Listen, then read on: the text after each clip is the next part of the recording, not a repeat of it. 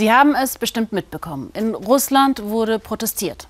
Und es soll weitergehen. Nächste Woche wollen die Menschen wieder für die Freilassung Nawalnys auf die Straße kommen. Und nicht nur so sorgt der in Russland inhaftierte Oppositionelle Alexei Nawalny für Druck auf Putin. Nawalnys Team veröffentlichte Anfang der Woche ein aufsehenerregendes Video mit dem Titel Ein Palast für Putin. Die darin bisher wohl brisantesten Recherchen Nawalnys zeigen Aufnahmen, die beweisen sollen, dass der Präsident sich aus Schmiergeldern ein riesiges Anwesen für sich und seine Oligarchenfreunde am Schwarzen Meer bauen ließ. Der Film wurde inzwischen knapp 70 Millionen Mal im Internet aufgerufen. Der Kreml bezeichnet die Vorwürfe als Unsinn und Lüge. Unsere Russland-Korrespondentin Ina Ruck hat versucht, mit einer Person aus dem inneren Team der Nawalny-Organisation zu sprechen, was nicht gelungen ist, denn einer nach dem anderen wurde vor den Protesten festgenommen. Dass da etwas gebaut wird im Wald bei Gelenjik, wusste man seit mehr als zehn Jahren. 2011 gelang es Umweltschützern, auf die Baustelle zu kommen und einen Blick zu erhaschen auf das riesige Gebäude. Dann war Schluss. Geheimdienstbeamte nahmen ihnen die Kameras ab. Eine Speicherkarte konnten sie retten. Mit diesen Fotos. Eine Schwarzmeer-Residenz für Staatsgäste baue man hier, hieß es zuerst, dann ein Erholungsheim für Kinder. Aber schon damals sei klar gewesen, dass da jemand ganz anderes einziehen würde, sagt Dmitri Shevchenko. Er hat die Fotos gemacht. Mich hat gleich gewundert, dass der Paradeeingang vom Meer abgewandt ist, auf der Rückseite quasi. Da ist auch der Park angelegt. Auf der Meerseite steht dichter Wald. Da hätte man doch normalerweise eine Aussichtsterrasse oder sowas hingebaut. Ich habe erst später verstanden, dass das gar nicht die Aufgabe war. Die Aufgabe war, das Objekt zu verstecken.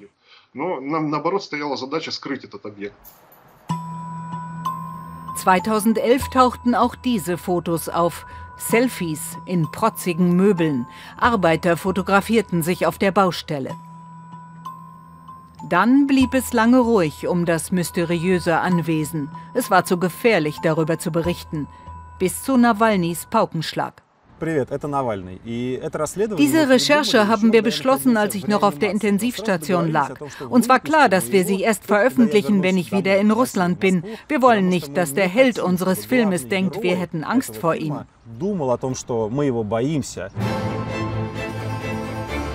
Ein zweistündiger Film mit viel Polemik gegen Russlands Präsidenten. Der habe sich immer weiter bereichert und liebe den Luxus. Ein Palast für Putin heißt der Film.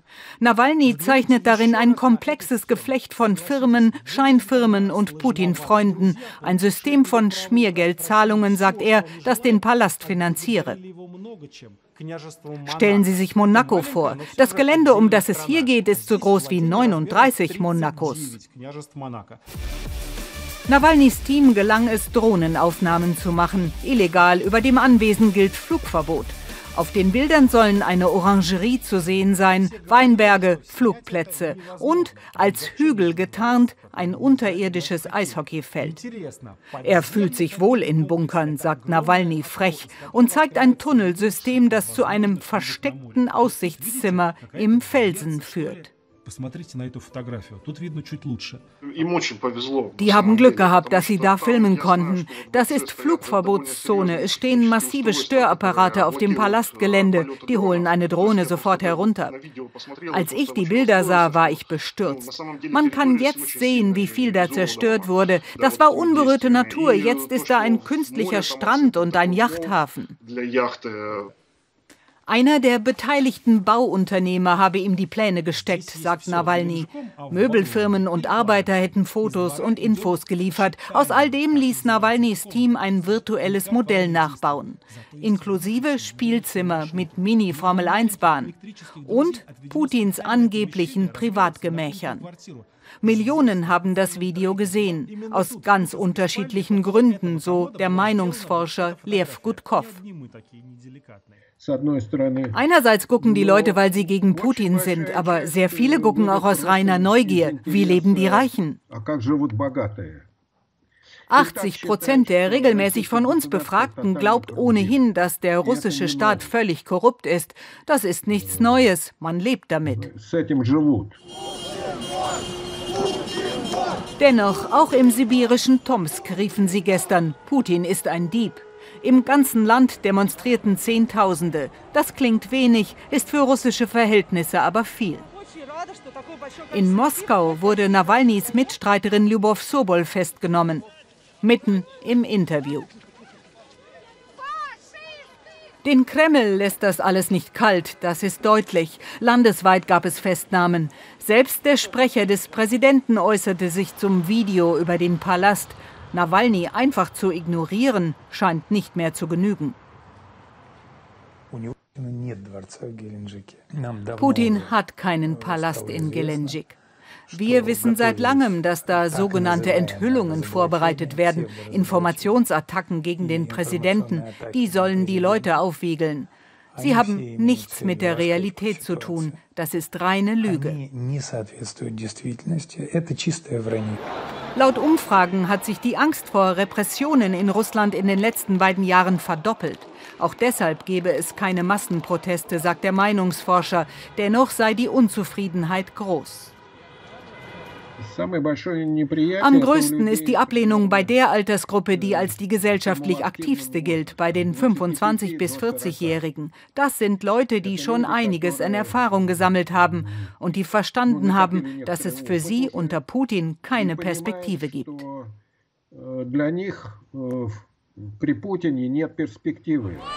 Längst nicht alle der Unzufriedenen sind Anhänger Nawalnys, aber er hat es geschafft, die Proteststimmung im Land zu verkörpern. Und vielen imponiert sein Mut. Wenn ich es richtig verstehe, fahren Sie mich jetzt in die U-Haft. Ich sage euch, das Einzige, wovor man Angst haben darf, ist die eigene Angst. Mehrere Verfahren laufen gegen ihn. Das erste könnte schon Anfang Februar entschieden sein und ihn für Jahre ins Straflager bringen. In Moskau begrüße ich jetzt meine Kollegin Ina Ruck. Ina, was denkst du, wie die wegen Corona eigentlich untersagten Proteste nächste Woche weitergehen?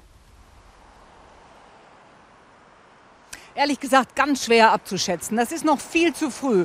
Ich war überrascht gestern, dass doch eine ganze Reihe Menschen rausgegangen sind, auf die Straße gegangen sind. Ich hätte nicht damit gerechnet, dass es so viele sind, ehrlich gesagt.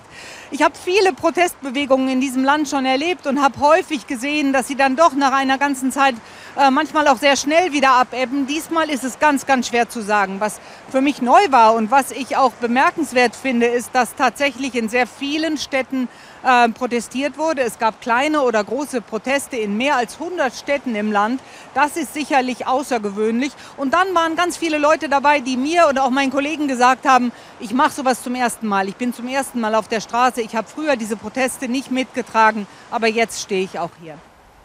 Sag mal, wie revolutionär ist denn die Stimmung überhaupt in Russland? Ich meine, dort leben fast 145 Millionen Menschen, auf der Straße sind nur Tausende. Ja, also das Wort Revolution ist eins, was man hier nicht so gerne in den Mund nimmt, würde ich mal sagen. Und ich glaube, keiner hier hat äh, wirklich einen Umsturz im Sinn. Die Leute sind einfach genervt.